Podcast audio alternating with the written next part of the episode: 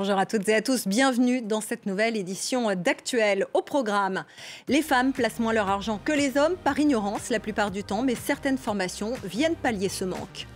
Le couple et l'argent, c'est le titre et le thème du dernier livre de Titu Lecoq, l'essayiste féministe, est notre invité. Et puis, un domaine où les femmes ne gagnent pas autant que les hommes, c'est le sport. On va se pencher sur le cas de l'arbitre Stéphanie Frappard, la Française qui arbitre la Coupe du Monde de football au Qatar. Mais d'abord, il est parfois difficile de mettre euh, le doigt précisément sur euh, les inégalités dont pâtissent les femmes. En revanche, quand on parle argent, les chiffres parlent d'eux-mêmes. Et le fait est que les femmes sont toujours le moins bien loties des deux sexes, en particulier quand elles sont en couple. C'est l'objet de votre livre, Titu Lecoq, euh, Le couple et l'argent. Merci d'être avec nous. vous signez donc cet ouvrage aux éditions L'Iconoclaste. Qu'est-ce qui vous a poussé à l'écrire et qu'est-ce qui vous a le plus frappé? Alors maintenant que je l'ai écrit, je me dis, mais pourquoi est-ce que je n'y ai pas pensé avant? Ça fait dix ans que j'écris sur des sujets féministes qui concernent les femmes, et c'est vrai que l'angle économique m'était complètement passé, c'était un angle mort dans mon, dans mon processus de réflexion. Et, et maintenant que je m'y suis intéressée, je me dis, c'est impossible d'avoir une discussion sans parler d'argent. En fait, c'est vraiment un des angles de domination les plus évidents et qui se retrouve aussi bien au niveau de la société en général, du monde du travail, etc., qu'au niveau du couple, vraiment de la toute petite unité familiale. Alors, vous parlez euh, justement au cœur du couple d'une théorie que vous avez développée, c'est la théorie du pot de yaourt.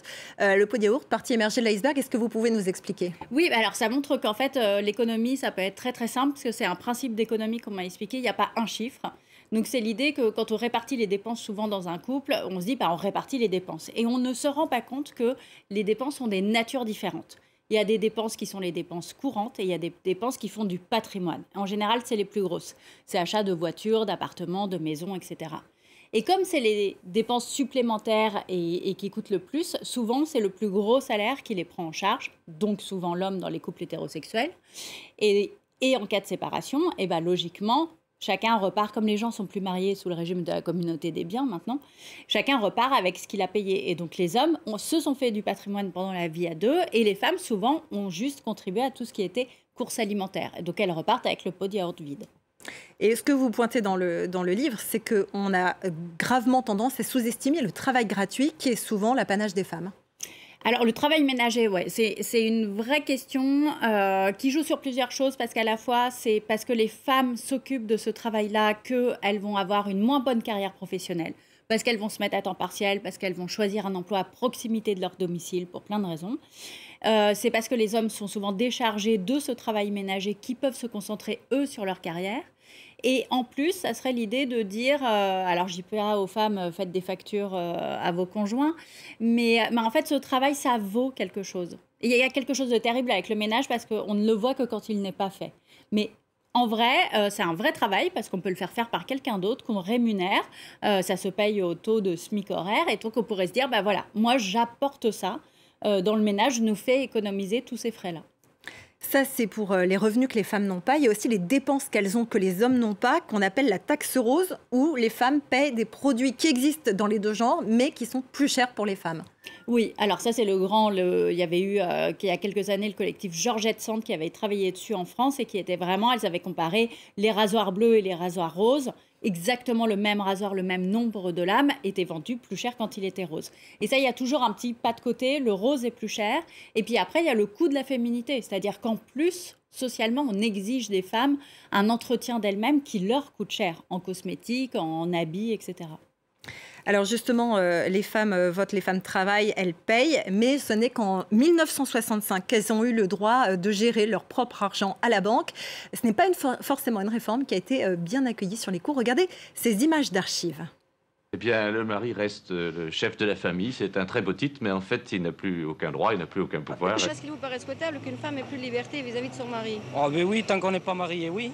Ah, parce que vous n'êtes pas marié Non, non, non. Et quand vous serez marié Alors là, j'envisagerai le contraire. Hein. Est-ce que vous souffrez d'être sous la dépendance de votre mari? Non, pas du tout. Les femmes tiennent presque le, rôle de, de l'homme, et moi je trouve que l'égalité est très bien. J'estime que l'homme doit être supérieur à la femme. Voilà, et l'homme supérieur à la femme, c'est depuis Napoléon, euh, loi de 1804, hein, c'est ça? Oui, c'est ça. Napoléon a fait beaucoup de mal aux droits des femmes. Euh, bah, il a fait l'égalité des femmes par le bas, quoi. Elles ont eu quasiment plus aucun droit. Et notamment, effectivement, c'était les femmes mariées C'est-à-dire les femmes célibataires pouvaient s'ouvrir toutes seules un compte en banque, évidemment, il n'y avait pas de souci, mais dès qu'on se mariait, on rentrait dans un système de domination. Il y avait un maître qui était le mari. Alors, euh, il y a toujours une différence entre les hommes et les femmes quand on en vient à parler euh, d'éducation euh, à l'argent. Les femmes, vous le dites d'ailleurs dans le livre, hein, sont surtout éduquées à dépenser, gérer l'argent du ménage, mais pas tellement à faire prospérer leur argent.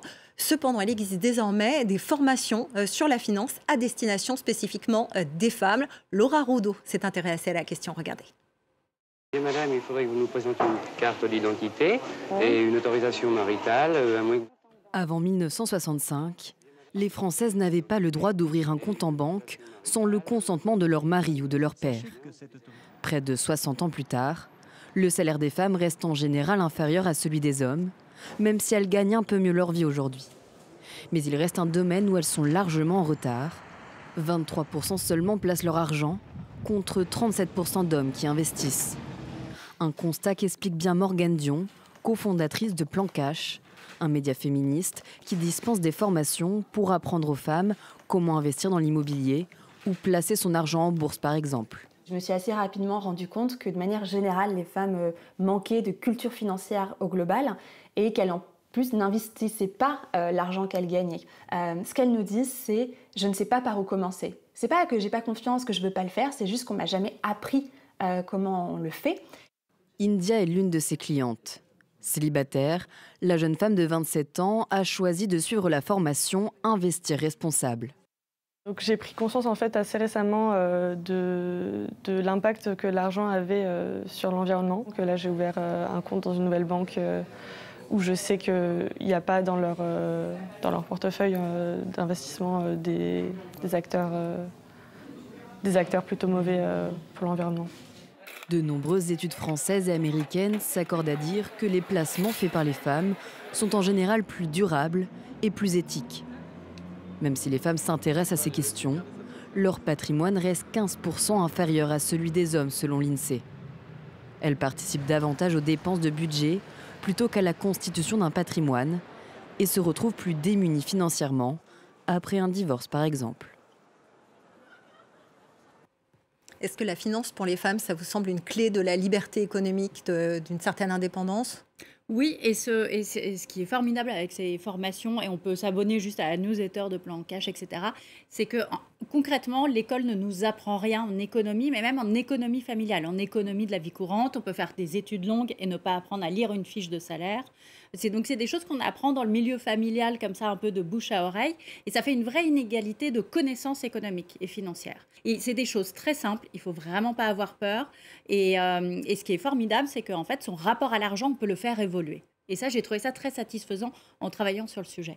Il y a une chose qui m'a beaucoup marqué, c'est que vous parlez notamment des impôts, les impôts qui profitent euh, aux plus riches des deux dans le ménage, euh, alors que pourtant un certain nombre de réformes ont été introduites en essayant euh, de prévaloir, faire prévaloir les droits des femmes, enfin en tout cas du plus petit salaire. Emmanuel Macron notamment voulait faire évoluer la loi pour aider les femmes.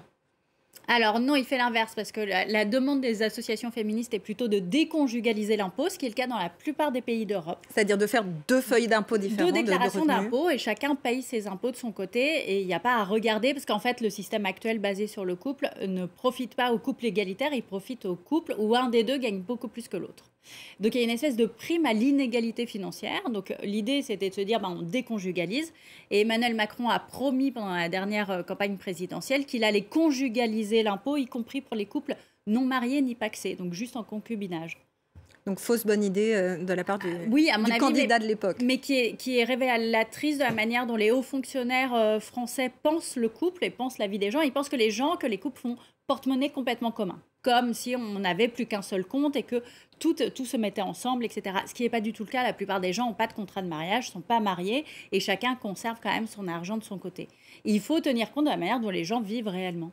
Alors un secteur qui reste profondément inégalitaire, c'est encore euh, le sport, euh, plus favorable économiquement aux sportifs qu'aux sportifs, mais aussi côté arbitre, où les femmes sont rares et en général euh, moins bien payées. Mais pour cette Coupe du Monde de football au Qatar, l'une d'elles entre dans l'histoire, c'est la Française Stéphanie Frappard qui s'est distinguée avec le match Costa Rica-Allemagne. Elle siffle un vent nouveau sur le football Stéphanie Frappard, première femme à arbitrer dans un mondial, une première dans l'histoire du ballon rond. C'est sur la pelouse du Qatar, lors de la rencontre entre l'Allemagne et le Costa Rica, que la Française est entrée dans l'histoire. Beaucoup d'émotions, euh, parce que la Coupe du Monde, c'est quand même l'événement mondial euh, le plus important du sport, en plus du foot, mais voilà, vraiment important. Et, euh, aussi quelque chose, voilà, vraiment une fierté de représenter la France à la Coupe du Monde. Stéphanie Frappard fait partie des trois femmes retenues parmi les 36 arbitres de ce mondial, avec la rwandaise Salima Mukansanga et la japonaise Yoshimi Yamashita. À 38 ans, son parcours a déjà tout d'une pionnière. Tombée dans l'arbitrage à l'âge de 13 ans, la joueuse de football a gravi les échelons 1 à 1. Première femme arbitre en Ligue 1 masculine et en Super Coupe d'Europe en 2019, en Coupe des Champions en 2020 et en finale de Coupe de France cette année. Ce jeudi, son nom est de nouveau rentré dans les annales, mais cette ascension a des allures d'exception. Une minorité de femmes dirigent les matchs. Elles ne sont qu'un millier en France, soit 4% des effectifs. Voilà, c'est déjà la fin de cette édition. Merci à vous de nous avoir suivis. Merci à vous, Titou Lecoq, d'être venu nous parler de votre livre Le couple et l'argent aux éditions L'Iconoclaste, avec à la fin une série de recommandations pour les femmes qui voudraient améliorer leur situation. Vous pouvez nous retrouver sur notre site internet et tous nos réseaux sociaux. À très bientôt sur France 24.